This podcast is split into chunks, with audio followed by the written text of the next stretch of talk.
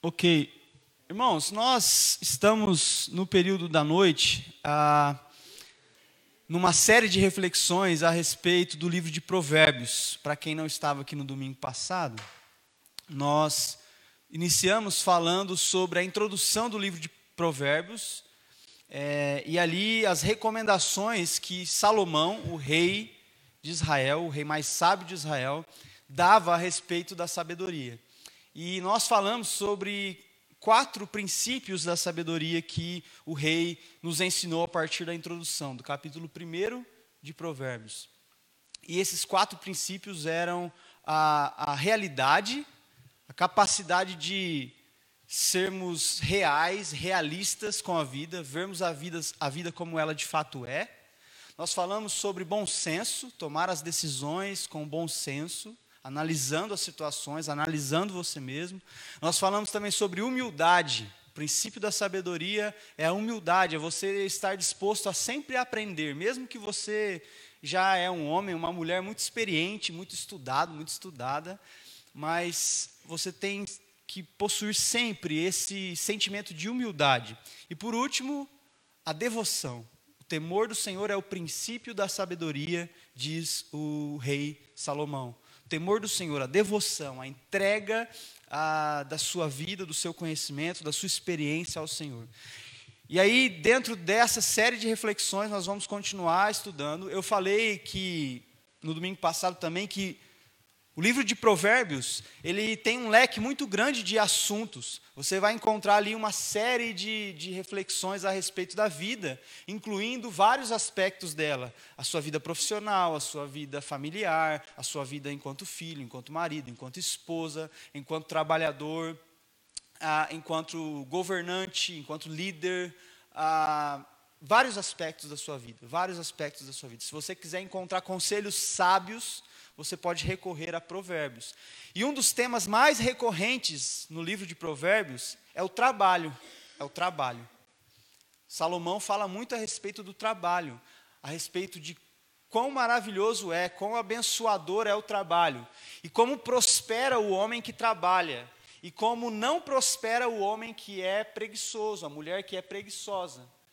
E seguindo então essa ordem de reflexão, nós vamos hoje estudar um pouquinho ali em Provérbios capítulo 6, do versículo 6 até o versículo de número 11.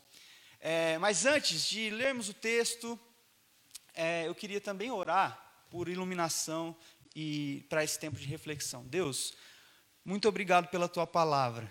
É, nós cremos e sabemos que ela é fonte de toda a sabedoria de Deus. E que Deus nos enche de sabedoria, nos dá conselhos sábios a partir da palavra de Deus. Nos ajuda, Senhor, a todos os dias recorrermos à tua palavra como fonte de sabedoria, como fonte é, de bênção, de vida abundante. E nessa noite nós queremos mais uma vez olhar para o livro de Provérbios e aprender sobre a tua sabedoria. Em nome de Jesus.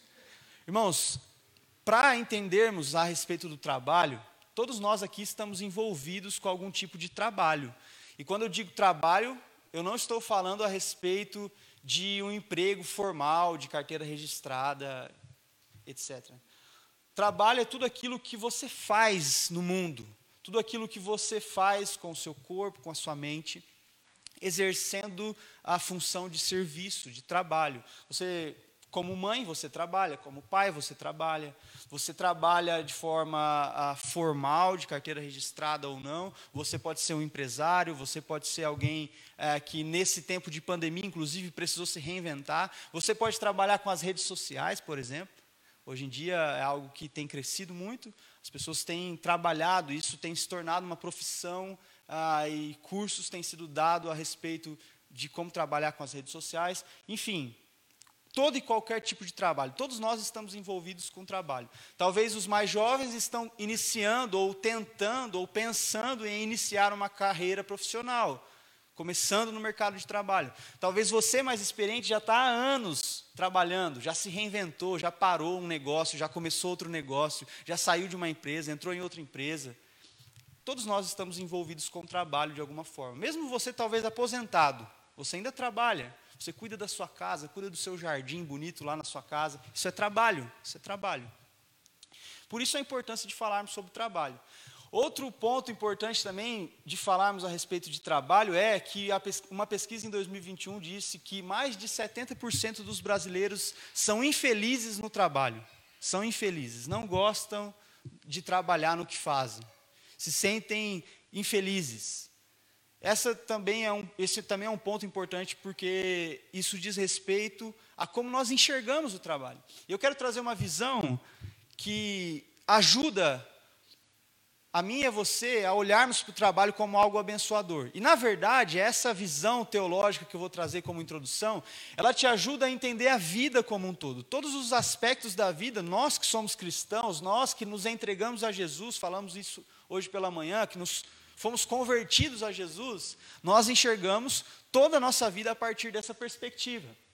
Existem três pontos importantes dentro da teologia bíblica do que nós chamamos, inclusive, de teologia sistemática, porque ela é sistematizada em alguns pontos, que são esses três pontos: a criação, se você não está enxergando muito bem aí, me desculpe pelo tamanho da letra, mas criação, queda e redenção.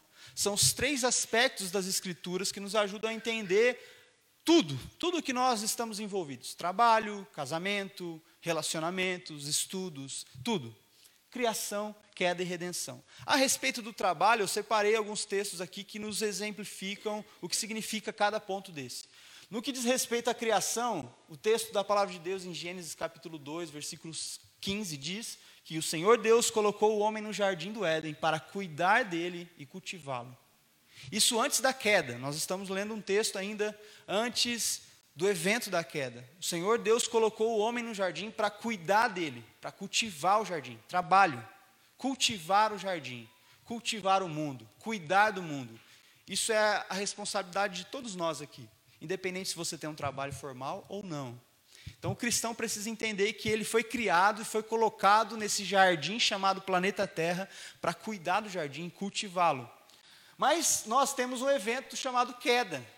Esse evento, ele deformou não só a minha e a sua vida enquanto indivíduos. Nós falamos daquele pecado original que nos afeta, que gera sofrimento em nós, mas afetou também o trabalho, a relação do homem com o trabalho. O texto diz em Gênesis capítulo 3, após a queda, maldita é a terra por sua causa, com o suor do seu rosto você comerá o seu pão. Ou seja, que era para ser fácil se tornou mais difícil. Nós já precisávamos trabalhar antes da queda. Trabalho é uma coisa que faz parte da identidade de Deus. Deus trabalhou, Deus trabalhou seis dias e descansou no sétimo dia. E Deus nos cria com essa capacidade, com essa habilidade de trabalho também. Mas a queda corrompe esse princípio do trabalho. E aí nós agora enxergamos o trabalho ou enfrentamos o trabalho como algo duro, como algo penoso, e se tornou mais difícil tirar o alimento do solo. Por isso nós suamos ainda mais. Suamos ainda mais. Mas nós temos o princípio da redenção também na teologia bíblica. A redenção, o texto que eu separei diz a respeito, é o texto que nós lemos no início dessa liturgia: em tudo que fizerem, trabalhem de bom ânimo, como se fosse para o Senhor e não para os homens. Jesus Cristo ressignifica o trabalho, e agora nós, após sermos impactados pela redenção, nós trabalhamos para o Senhor. Nós trabalhamos porque nós enxergamos o propósito do trabalho, a, a bênção que é o trabalho. E fazemos tudo de bom ânimo, como se fosse para o Senhor. Essa é o mundo ideal, né? Fazer tudo de bom ânimo, fazer o seu melhor. Nós vamos falar um pouco sobre isso. Mas como você encara o trabalho? Como é o trabalho para você? Algo que soa para você como um castigo de Deus? Como algo penoso, difícil, você faz o que você gosta, você faz o que você não gosta, como você se relaciona com o trabalho. Diante do texto que nós separamos, nós vamos estudar hoje e perceber um pouco a, o que Salomão, sábio Salomão, fala a respeito do trabalho. Então, se você quiser abrir a sua Bíblia junto, o texto está aqui projetado, mas eu não sei se está muito legível. Provérbios capítulo 6, versículo 6 até o versículo de número 11. Vamos ler juntos o texto? O texto diz, essa versão é a NVI. Observe a formiga, preguiçoso. Reflita nos caminhos dela e seja sábio. Ela não tem nem chefe e nem supervisor, nem governante, e ainda assim armazena as suas provisões no verão e na época da colheita, junta o seu alimento. Até quando você vai ficar deitado, preguiçoso? Quando se levantará do seu sono? Tirando uma soneca, cochilando um pouco, cruzando um pouco os braços para descansar. A sua pobreza o surpreenderá como um assaltante, e a sua necessidade lhe sobrevirá como um homem amado. Texto da palavra de Deus. Eu quero olhar para esse exemplo que Salomão usa, a formiga, a formiga. Salomão inicia o texto dizendo: "Olhem para a formiga. Aprendam com a formiga, esteja sábio". O que isso pode significar e nós vamos extrair algumas lições disso. É, a formiga, talvez na sua vida, no seu dia a dia, é algo insignificante, não é verdade? Nós vemos as formigas ali em volta do, do açúcar, quando você mata um inseto na sua casa, logo, logo as formigas estão em volta daquele inseto. Ou quem nunca viu aquele, aquela trilha, aquele caminho das formigas carregando as folhinhas e quando criança talvez você seguiu aquela trilha para ver até onde as formigas iam e quando você chegou lá no buraquinho que elas estavam, você foi lá e pisou no buraquinho, jogou água, né? Olha como maldoso você é. Estragou o trabalho das formigas. Ou nós agora estamos no processo de desfraude do Davi. Tadinha das formigas, elas se tornam um alvo né, para o xixi do Davi. Então, quando nós vemos uma formiga, vai lá, Davi, vamos fazer xixi na formiguinha, para ele aprender a fazer xixi, xixi, xixi, sem usar a fralda. Então, é um, é um animal, um inseto insignificante na minha e na sua vida. Nós matamos as formigas, nós não pre prestamos atenção. E a primeira coisa que Salomão está dizendo, pare e olhe para as coisas que parecem insignificantes. Pare e perceba que até nas pequenas coisas, nas coisas que parecem insignificantes, ali existe sabedoria. Ali você pode aprender algo, você pode extrair algo. E as formigas, meus irmãos, quando o texto diz, olhe para a formiga, ele não, ele não está falando a respeito de uma formiga em específico. O texto está falando da sociedade das formigas, que é a sociedade mais bem sucedida do planeta Terra. É a espécie que esteve em todos os processos evolutivos. É a espécie que superou todas as catástrofes climáticas, as enchentes, tudo, tudo que o planeta Terra sofreu como expressão inclusive do pecado que nós falamos, as formigas sobreviveram, sobreviveram. E você vai encontrar as formigas em qualquer ambiente, desde o mais alto lugar nas montanhas, mais gelada e mais fria, até nos lugares desertos e mais quentes, você vai encontrar formiga lá. Você vai encontrar formiga em todos os cinco continentes. Todos os cinco continentes possuem formigas existindo, a sociedade das formigas. Você também vai se deparar, se você fizer uma pesquisa, que existem mais de 20 mil espécies de formigas mais de 20 mil espécies diferentes de formigas. Elas se reproduzem, elas sobrevivem, elas trabalham juntas, elas se unem, elas superam as dificuldades. E por isso o sábio está dizendo: olhe para as formigas, olhe para essa sociedade das formigas e aprenda com elas. Eu quero então hoje extrair quatro princípios, quatro princípios que nós podemos aprender com as formigas, diante desse texto que nós lemos. Amém?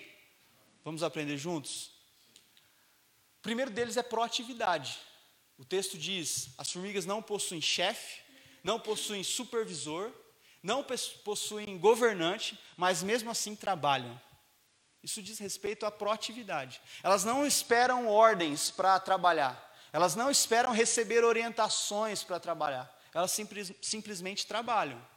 E os estudiosos da língua portuguesa falam a respeito dessa palavra, proatividade, tentam encontrar o oposto dessa palavra.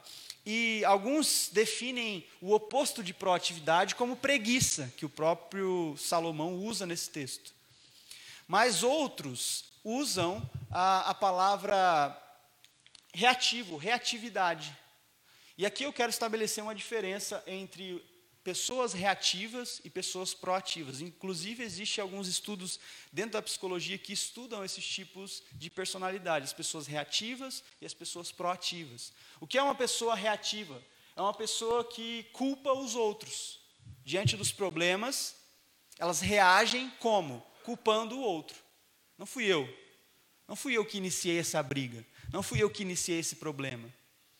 Isso é muito típico das crianças, e isso tudo também fala um pouco sobre maturidade, porque as crianças, na maioria das vezes, elas são reativas. Quando você tem uma casa ali com três irmãos, dois irmãos, você certamente já ouviu essa frase: não fui eu, foi o meu irmão, foi o Guilherme, foi a Alana, né, Felipe? Não foi você. A gente começa a jogar a culpa nos outros, a gente é reativo. Diante de uma pressão, diante de uma situação em que oferece risco para nós, nós responsabilizamos os outros. Nós vimos isso também no pecado da queda. Adão responsabiliza a Eva, Eva responsabiliza a serpente. Reativos, reativos e não proativos. As pessoas reativas, elas dependem de sentimentos. Então, se ela acorda triste, ela não vai trabalhar, ela não tem forças para trabalhar porque ela reage àquele sentimento. Se ela acorda ansiosa, ela trabalha de forma desatenciosa, porque ela está reagindo ao sentimento que ela está sentindo naquele momento. As pessoas reativas, então, dependem do sentimento que elas estão vivenciando naquele dia, naquela semana. E então são pessoas que oscilam, inclusive, de comportamento no trabalho. Eu já trabalhei com RH por aproximadamente seis anos. E dentro da área de treinamento e desenvolvimento, nós fazíamos esse tipo de análise. Pessoas reativas, pessoas proativas. As pessoas reativas eram pessoas que oscilavam no trabalho. Semanas elas entregavam muito, vendiam muito. Na outra semana, acordavam com uma certa tristeza no coração e as vendas iam lá para baixo. Despencavam. Porque as pessoas reativas reagem aos sentimentos. As pessoas reativas, elas esperam circunstâncias favoráveis. Ah, hoje está chovendo demais. Hoje a circunstância não é muito boa. Acho que eu não vou conseguir vender muito porque está chovendo. As pessoas reativas, elas culpam as circunstâncias. Ah, mas a pandemia. E as pessoas começam a reagir diante das circunstâncias. E qual é a diferença então das pessoas reativas para as pessoas proativas?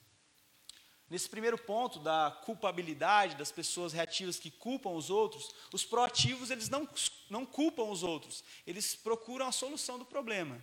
Não interessa para mim, eu que sou proativo, se você é proativa, a pessoa proativa, não interessa para mim se foi eu ou não foi eu. Não interessa para mim quem causou o problema. O meu foco está em resolver esse problema. O meu foco está em trabalhar para que esse problema seja resolvido. Assim se comportam pessoas proativas.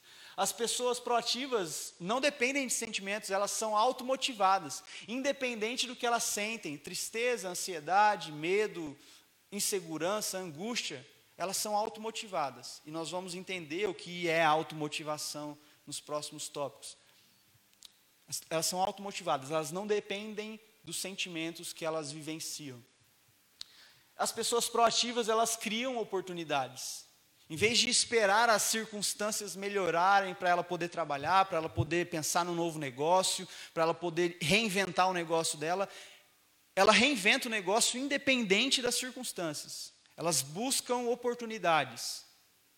E nós vimos na pandemia isso, infelizmente, pessoas morrendo, tristeza total, luto invadindo as casas, mas as pessoas proativas aproveitam a pandemia para vender máscara para vender teste, para vender vacina. Isso é um princípio do capitalismo moderno que nós vivemos, mas diz respeito a um perfil de proatividade.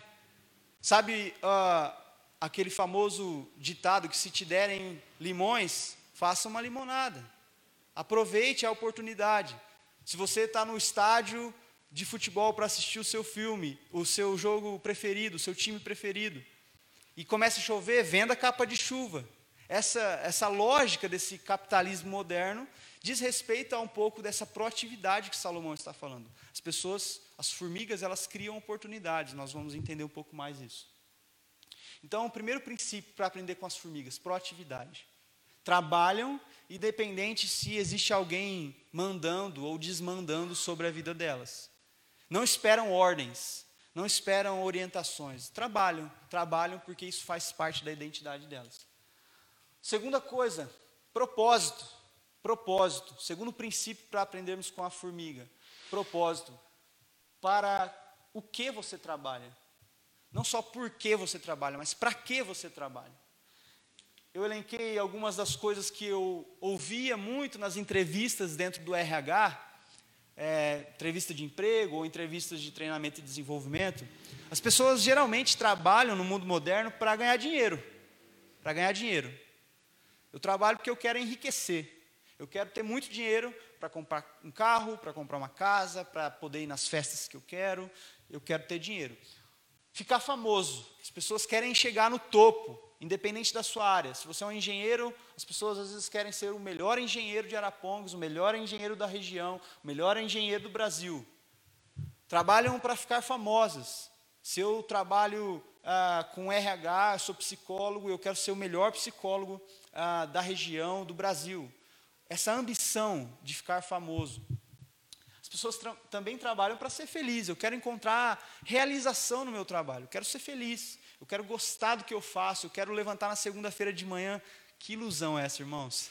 Levantar na segunda-feira de manhã, gostando, animado, indo para o trabalho, porque eu sou feliz no meu trabalho. Me desculpe, mas isso é uma ilusão. As pessoas falam também isso. Eu quero trabalhar porque eu quero fazer o que eu gosto, porque dizem por aí que quando você faz o que você gosta, você nunca vai precisar trabalhar. Olha que lindo. Parece lindo isso. Mas não é verdade. Porque mesmo que você faça coisas que você gosta, existem coisas dentro do trabalho que são difíceis. Eu estou me formando para ser pastor e já há dois anos venho trabalhando com a igreja de tempo integral, servindo a comunidade. Três anos, se eu não me engano, três anos. Servindo a comunidade de tempo integral, trabalhando aqui com o pastor Paulo de segunda a sexta no gabinete pastoral. Mas eu amo fazer isso, eu amo pregar a palavra de Deus, eu amo fazer o que eu estou fazendo agora, que faz parte da minha vocação, do meu chamado. Mas existem coisas nisso que eu faço que não são tão agradáveis assim. Todo momento de preparação antes de um sermão, tem dias que eu começo a ler os comentários bíblicos e começa a me dar sono. Isso não é tão agradável assim. Existem coisas no seu trabalho, por mais que você ame o que você faça, que não são coisas agradáveis. E você vai se sentir triste. Isso não significa que você odeia o que você faz ou que você tem que mudar a sua profissão. Mas isso é, como nós vimos, consequência da queda. O suor do nosso rosto, o pesar do, do, do trabalho agora faz parte da nossa vida. Então as pessoas às vezes trabalham com essa ilusão de fazer o que gosta para nunca precisar trabalhar, para nunca se cansar, para nunca se sentir entediado no trabalho. Mas do ponto de vista da sabedoria bíblica, isso é uma ilusão. As pessoas enxergam o trabalho no mundo moderno também como um castigo, inclusive nós cristãos. Nós, às vezes, enxergamos o trabalho como um castigo. Ah, agora que por causa de Adão e Eva lá, nós precisamos trabalhar, nós precisamos carpir, nós precisamos é, construir, nós precisamos suar o nosso rosto para conseguir o alimento. E as pessoas enxergam isso, o trabalho, como um castigo de Deus. E se esquecem do princípio anterior que nós vimos, que Deus nos criou para cultivar o mundo, para cuidar do mundo. Isso não é castigo, isso é vocação. Isso é chamado, você foi chamado para cuidar do mundo, para cultivar o jardim. Então, propósito. E aqui eu também elenquei algumas das coisas que nós precisamos entender dentro da sabedoria bíblica, o para que nós trabalhamos. O propósito do seu trabalho. O primeiro deles, necessidade. Necessidade. O texto que nós lemos, lá dentro daquela perspectiva de criação, queda e redenção, diz respeito ao alimento. Nós trabalhamos porque precisamos retirar o alimento do, so, do solo. Nós trabalhamos porque precisamos viver, precisamos comer, precisamos vestir. Necessidade, um propósito básico. Se você não tem motivação nenhuma para trabalhar no que você faz, lembre-se da necessidade. Você precisa trabalhar. Não há atalhos, não há atalhos. E no mundo moderno a gente tem escutado muito, né? Quem nunca ouviu uma propaganda no YouTube? Lembra da Betina do YouTube lá? Que ganhou o primeiro milhão com 21 anos de idade. E essas pessoas tentam vender essas, essas essas ilusões do ganho do dinheiro fácil. Você não vai precisar trabalhar. Eu tenho visto no Instagram as pessoas, as pessoas publicando, é, ó, ganhando a comissão sem precisar sair da minha casa e postando o print ali do dinheiro entrando numa certa conta de vários sistemas é, que possuem hoje em dia sobre mercado financeiro. E a gente às vezes cai nessa ilusão de que, ah, eu vou entrar nesse mercado financeiro aí, eu nunca vou mais precisar trabalhar, vou, precisar, vou poder ficar em casa. curtindo, tomando um cafezinho, acordando tarde. Ilusão, não há atalhos. Nós precisamos trabalhar porque é uma necessidade, não há atalhos. Um outro propósito para que nós trabalhamos é o amadurecimento. Trabalhar é coisa de adulto, irmãos. Por que, que criança brinca? Porque criança não é madura, não sabe trabalhar. Criança brinca, adulto trabalha. Então, infelizmente, o que eu vou falar aqui é um pouco duro, mas adulto que não trabalha é criança, que não amadureceu, que não entendeu o propósito do trabalho, que não cresceu na vida. E o trabalho serve para amadurecer você, para me amadurecer, para nos amadurecermos, para vivermos esse processo de amadurecimento em Jesus. Trabalho vai amadurecer você, ainda que você comece com uma coisa que você odeia. Lembre-se, você trabalha por uma necessidade, primeira coisa. Você precisa sustentar a sua casa, você precisa ganhar o seu dinheiro para o básico. Isso já é um propósito.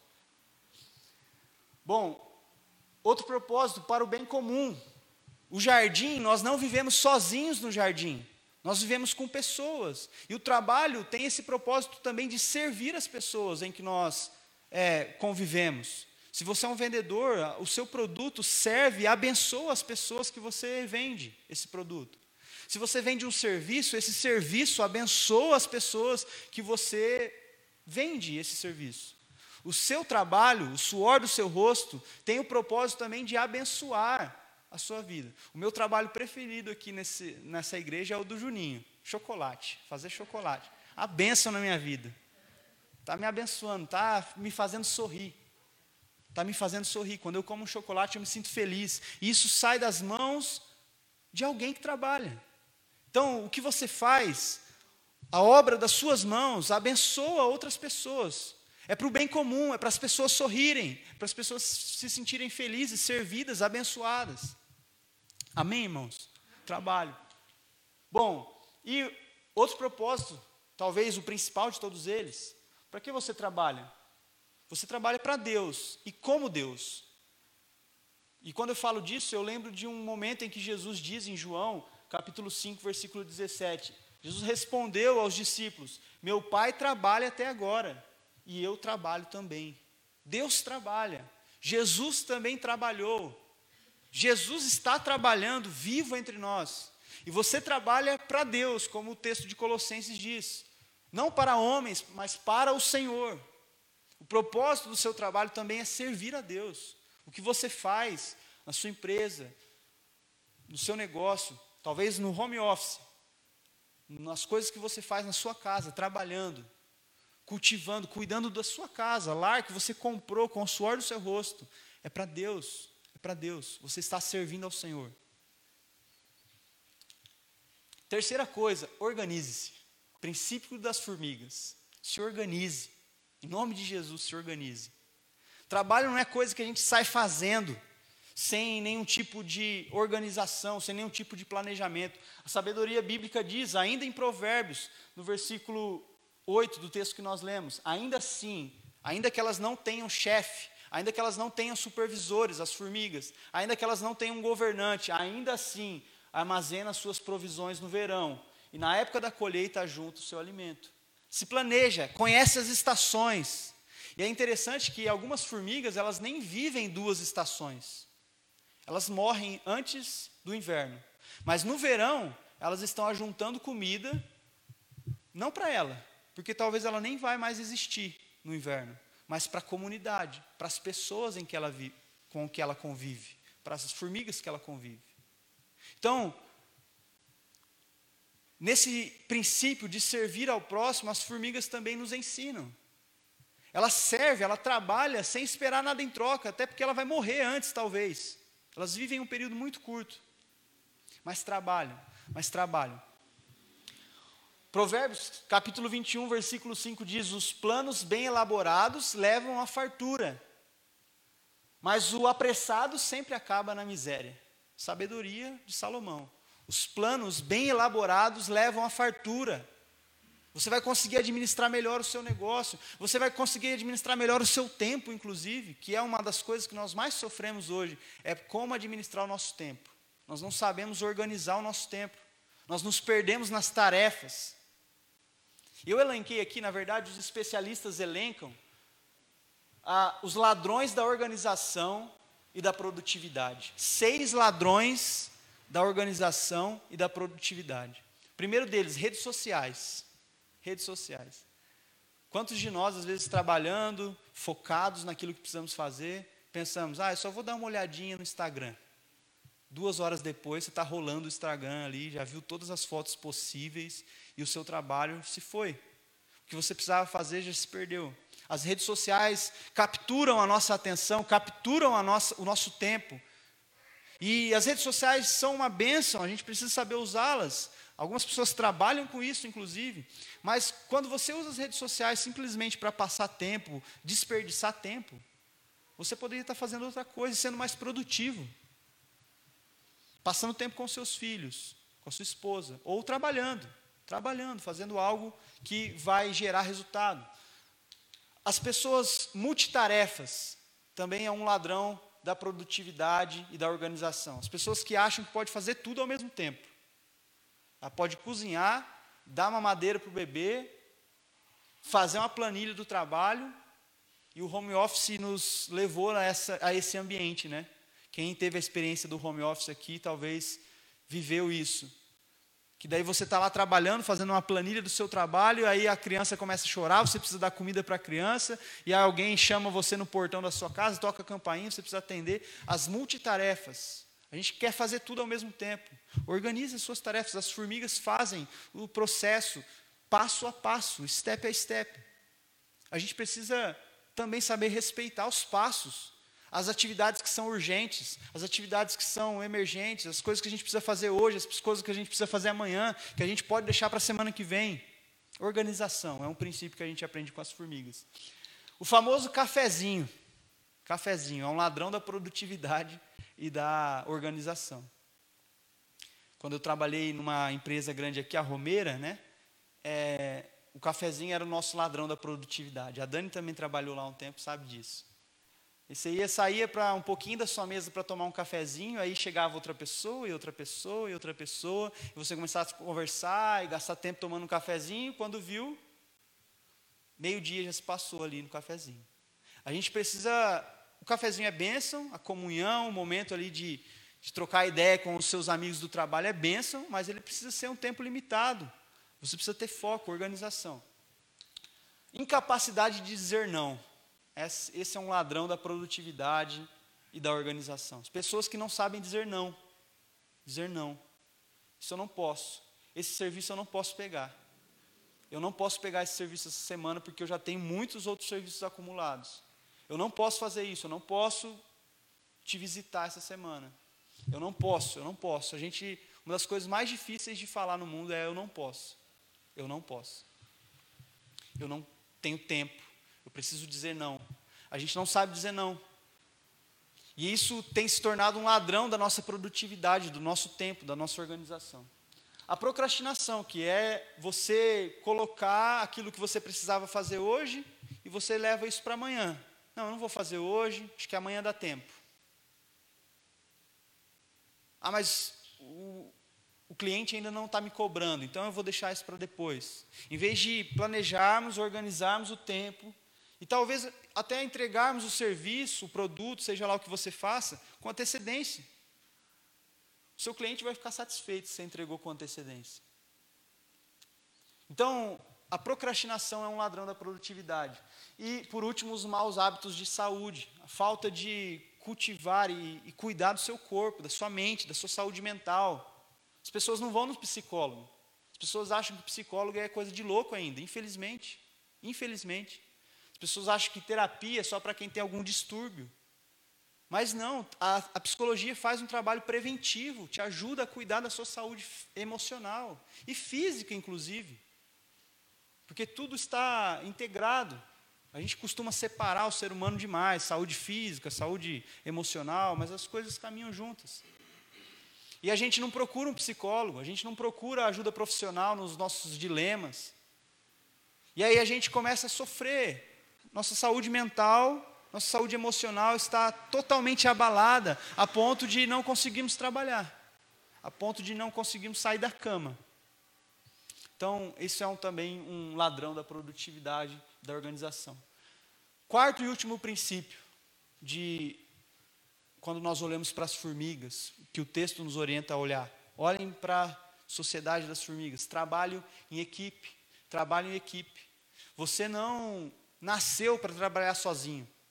Você não, não nasceu para trabalhar sozinho. Quando nós olhamos para as formigas, existe um tipo de formiga, essa aqui é uma espécie africana de formigas, que elas, quando precisam, quando estão diante de um desafio, elas se unem.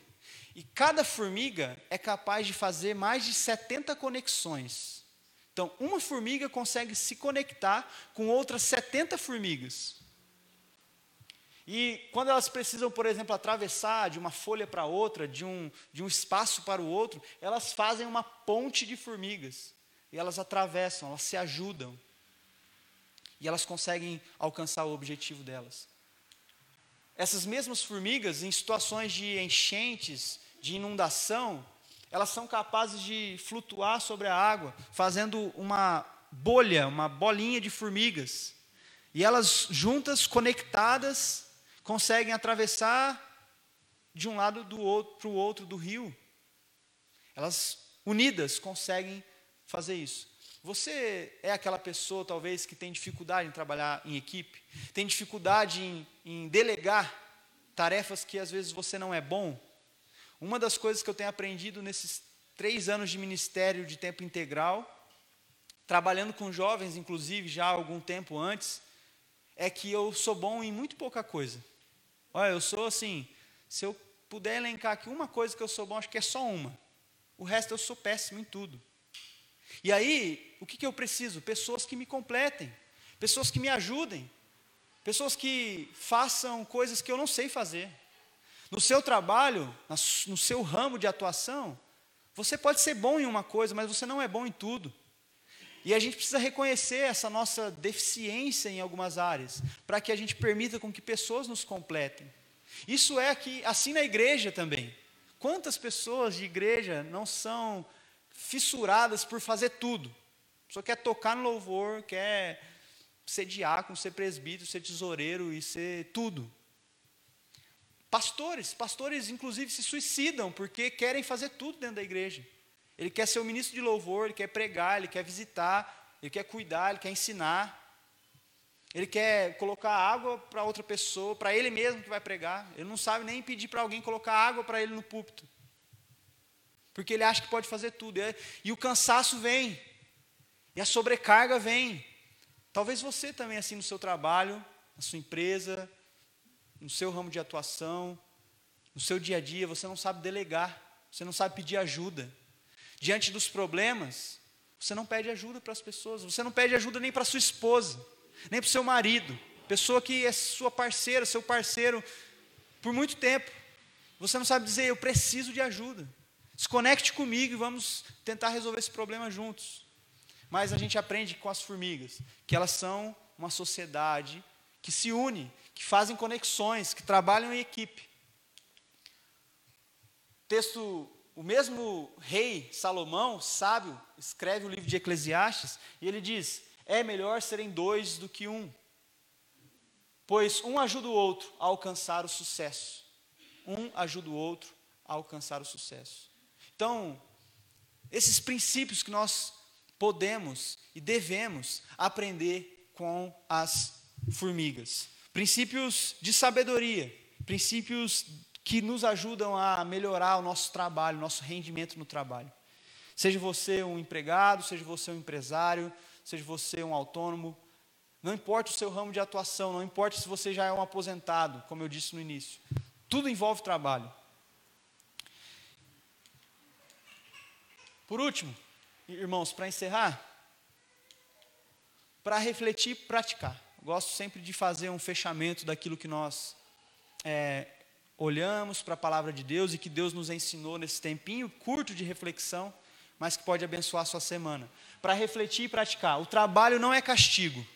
Amém, irmãos? O trabalho não é castigo. Trabalho é bênção de Deus. Você foi criado para trabalhar. O seu Deus, o Deus que te criou, é um Deus que trabalha. E você trabalha também em cooperação com esse Deus. Trabalho não é castigo, você trabalha para o Senhor. E o trabalho é uma forma de abençoar o mundo que você vive. Não enxergue o trabalho só como uma fonte de renda para você. Enxergue o trabalho como algo que você faz para abençoar o mundo. Para abençoar o mundo, para abençoar as pessoas que você ama. Talvez pessoas que você não conhece. Talvez pessoas que você não vai ter oportunidade de pregar o evangelho para ela. De sentar com ela e falar assim: ah, escuta aqui, existe um Jesus que morreu por você, que ressuscitou. Mas o seu trabalho, a sua excelência, o amor naquilo que você faz, naquilo que você entregou, transmite Jesus, transmite a bênção do seu Deus, a excelência do seu Deus. Por isso, faça o seu melhor, faça o seu melhor. Trabalhe duro. As formigas trabalham duro, elas não param, elas caminham juntas, elas se unem no tempo de dificuldade. Não possuem chefe, não possuem supervisor, não possuem governante, mas trabalham duro. Trabalhe duro, organize-se e desfrute da bênção do seu trabalho. Também não caia no erro de trabalhar demais e não ter tempo para desfrutar do seu dinheiro, dos frutos do seu trabalho. Quantas pessoas eu já conversei que trabalham, trabalham, trabalham, trabalham, fim de semana, sem horário para sair de casa, sem horário para voltar para casa. E a ambição de ser bem-sucedido, de ter muito dinheiro, de ser famoso, sacrifica a família, sacrifica as coisas que são mais importantes. Então, trabalhe duro, mas tem equilíbrio. Saiba desfrutar daquilo que você conquistou no seu trabalho. Dinheiro. Certa vez eu ouvi um pastor que eu gosto muito e é um dos meus mentores. Ele diz: dinheiro é para comprar sorvete para você e sorvete para o seu amigo. Essa é a função do dinheiro. Ou seja, uma analogia simples para dizer que o dinheiro foi feito para abençoar você. Você controla o seu dinheiro. O seu dinheiro não pode controlar você. Você controla o seu dinheiro. O dinheiro foi feito para abençoar você e os seus amigos, as pessoas que você ama. Dê presente para as pessoas. Desfrute do fruto do seu trabalho. Abençoe as pessoas. Dê um chocolate para mim, em nome de Jesus. Dinheiro foi feito para isso, para abençoar as pessoas, para servir as pessoas. Amém? E por último, trabalhe em equipe, faça amigos, peça ajuda, não trabalhe sozinho, irmãos. Reconheça as suas fragilidades, reconheça as áreas que você é deficiente, que você não desenvolveu uma habilidade. Delegue, peça ajuda, faça amigos, se conecte com, com pessoas. Quantas pessoas você consegue se conectar? A formiga consegue se conectar com 70 pessoas ao mesmo tempo. Você é capaz de se conectar com 70 amigos? Você é capaz de pedir ajuda para 70 pessoas? Difícil, né, irmãos? Mas que não seja 70, que seja uma, que seja duas. Peça ajuda. Faça amigos. Em nome de Jesus. Quero orar com você, encerrando essa reflexão. Deus, obrigado pela bênção do trabalho. Obrigado porque nós entendemos o trabalho como uma bênção divina sobre nós. E ainda que, às vezes, existam coisas que não são tão agradáveis assim, ainda que o nosso suor se derrame, nós sabemos que estamos servindo ao Senhor através do nosso trabalho. Nos ajuda a aprendermos com as coisas simples, como nós vimos nessa noite, com a formiga, mas também com outras coisas simples ao nosso redor. E que em nome de Jesus o nosso trabalho possa ser abençoador no mundo. Aqui nessa comunidade, psicólogos, médicos, engenheiros, vendedores, pessoas que trabalham nas mais variadas áreas, que em nome de Jesus elas possam abençoar essa cidade, Senhor. Que elas possam servir ao Senhor com alegria no seu trabalho, na sua empresa, no seu negócio, cuidando da sua casa, cuidando do seu lar, trabalhando na igreja, servindo ao Senhor na igreja também. Que o nosso trabalho seja uma verdade que comunica ao mundo que Jesus é o nosso Senhor. Que o nosso trabalho seja, em nome de Jesus, abençoador. Essa é a nossa oração. Em nome de Jesus.